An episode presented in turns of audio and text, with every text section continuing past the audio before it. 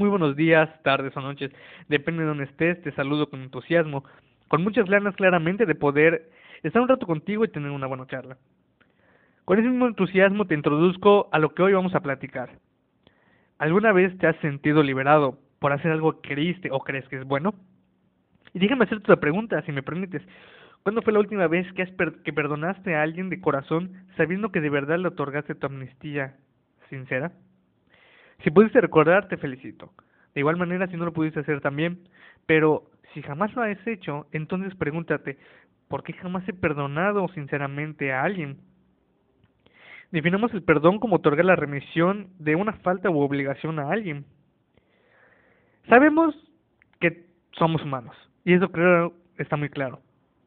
Pero también al saber esto debemos tener en cuenta que ante cualquier situación, casi siempre, actuamos de la manera más inmediata y cuando nos hacen daño o algo que es malo u ofensivo para nosotros, lo único, claro, es ir contra aquella o aquellas personas causantes del perjuicio. Y creo que estás totalmente consciente de lo que podrías llegar a hacer. ¿A qué me refiero con esto? Estamos hablando nada más y nada menos que de la venganza. Y tenemos el significado de justicia como vengarse de esas personas que te han hecho algo que, en mi opinión y en la de muchas personas, es una definición errónea. El proceso de perdón no implica el dejar de defender tus derechos o dejarte por los demás. Se trata de un desahogo personal y que a nivel emocional hará que sientas cierta liberación. Todos conocemos el rencor. Claro, aquel sentimiento de frustración hacia aquel atentado a nuestra persona. Esto hace que caigamos en una fosa mala de sentimientos y que a la larga nos dará pesar y sin que nos demos cuenta nos seguirá haciendo un mal. Claro, tal vez no lo veas físicamente, pero cuando veas que tu actitud es ciertamente diferente o negativa o ni siquiera te conozcas, créeme que habla, habrá infligido algún daño. Claro que perdonar no es dar aprobación de alguna mala acción o conducta y hacer ver que nada ha pasado. Se refiere, y me refiero, a tener paz con otros.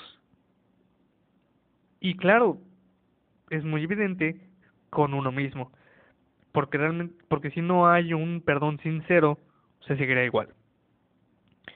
Mathieu Ricard, para los que no lo conozcan, Mathieu Ricard es un monje budista y hace algunos años considerado el hombre más feliz del mundo.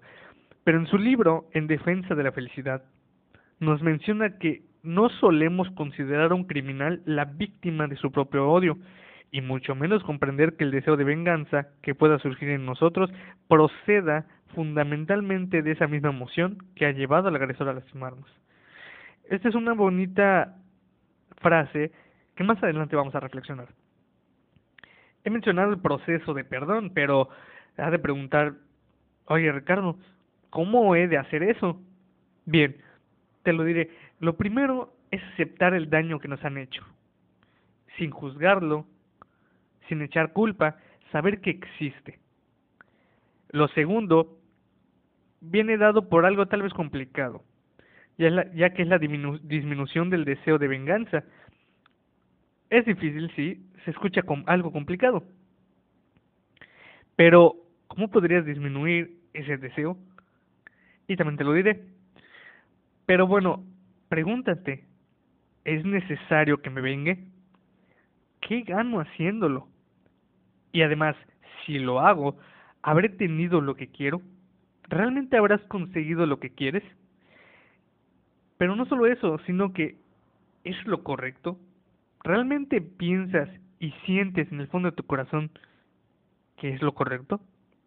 Esas preguntas son pensadas en cuestión de, los dos planos, tanto de la persona agraviada como del agresor.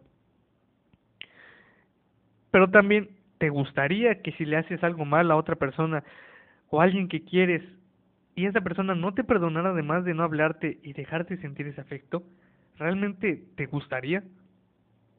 El tercer punto viene dado por el acercamiento, además de una sincera estadía de paz. Y finalmente, El cuarto componente es el cambio de sentimientos negativos hacia la otra persona. Ese cuarto componente también puede ser algo complicado, porque no podemos cambiar los sentimientos y emociones de la noche a la mañana. Además de controlarlos, no se logra en pocos días, ni siquiera en pocos meses. Si volvemos a lo que Matías Ricard nos menciona en su libro, y decimos que una persona con altruismo tiene una visión de la vida no egoísta. Y, déjame decirte que hay mucha gente que confunde el egoísmo. ¿Por qué? Darte importancia a ti mismo y ponerte primero a ti que la demás gente no quiere decir que sea una acción egoísta. Nada, claro que no. Al contrario, estás siendo totalmente altruista contigo mismo. Porque, dime, ¿por qué empezar a dar a alguien algo si no lo tienes? Primero, obténlo, ¿verdad? Pero además esta persona siente la necesidad de dar, proteger o actuar para cualquier otra persona, cualquier animal o ciertas causas. Claro que también podemos entender a una persona altruista como aquella que tiene como misión perseguir una causa.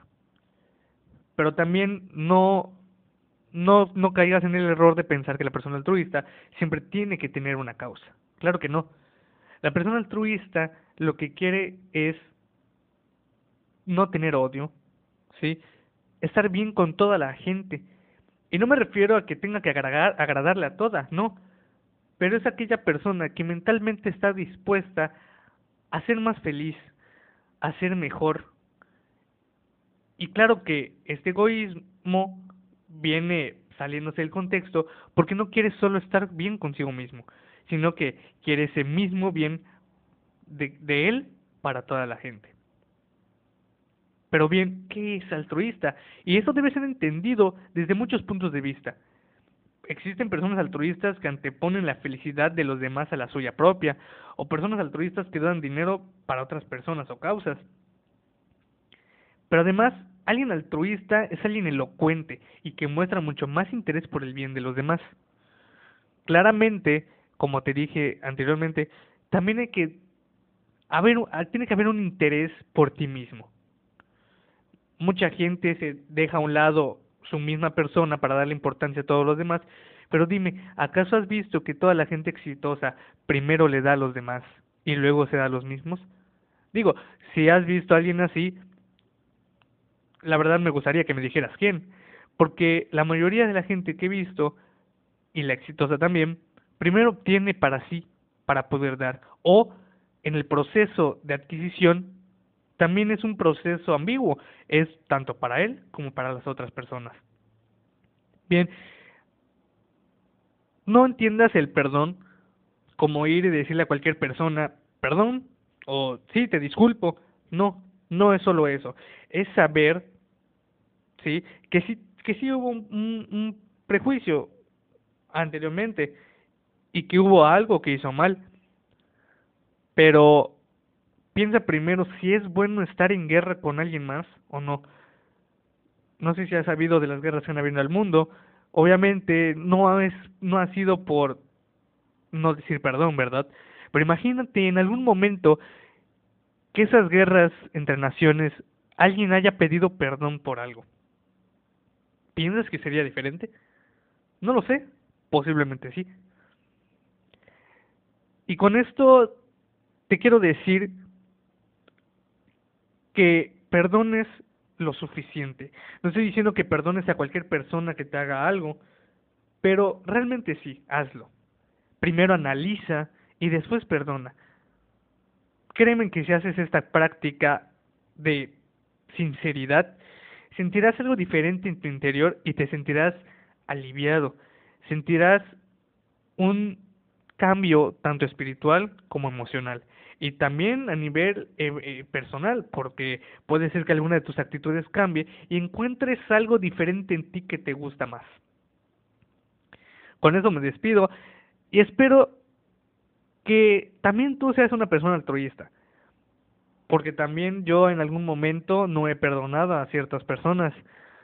Y después de analizar me he dado cuenta que el perdonar ha sido una de las mejores cosas que he hecho en el transcurso de mi vida. Digo, tampoco es que haya vivido mucho tiempo, pero en lo que he vivido me he dado cuenta que perdonar es algo sumamente poderoso, pero no solo del punto de vista emocional y personal, y como lo ve la psicología o como cualquier otra rama. Te lo digo yo, te lo dice alguien que ha perdonado a demasiada gente y que después le han mencionado que por qué lo ha hecho. A lo que he contestado, bueno, es que ¿qué gano yo con no perdonar y querer hacer mal con alguien más?